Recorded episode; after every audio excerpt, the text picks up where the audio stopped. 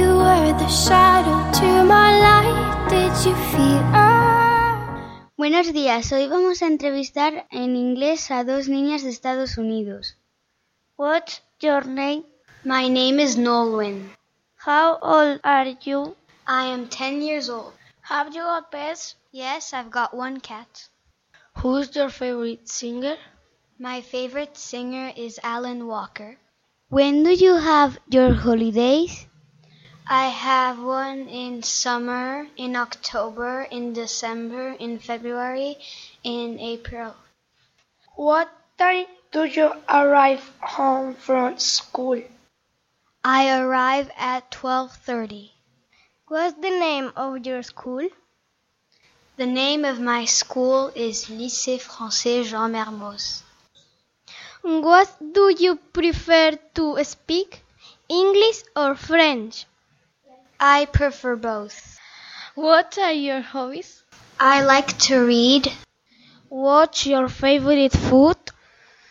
My favorite food is spaghetti.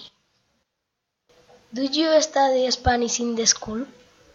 No, I don't. Have you got a costume for Halloween? Um, no. What time do you go to school? At 7:10. What's your favorite animal?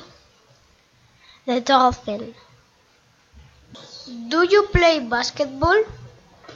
No, I don't. I swim.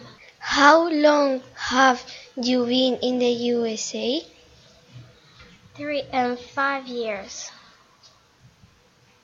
What's the language you use the most?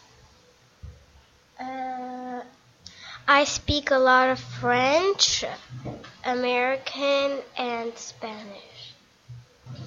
Uh, what's your favorite country?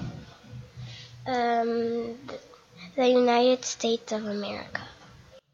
What's your favorite film? Acus Pacus.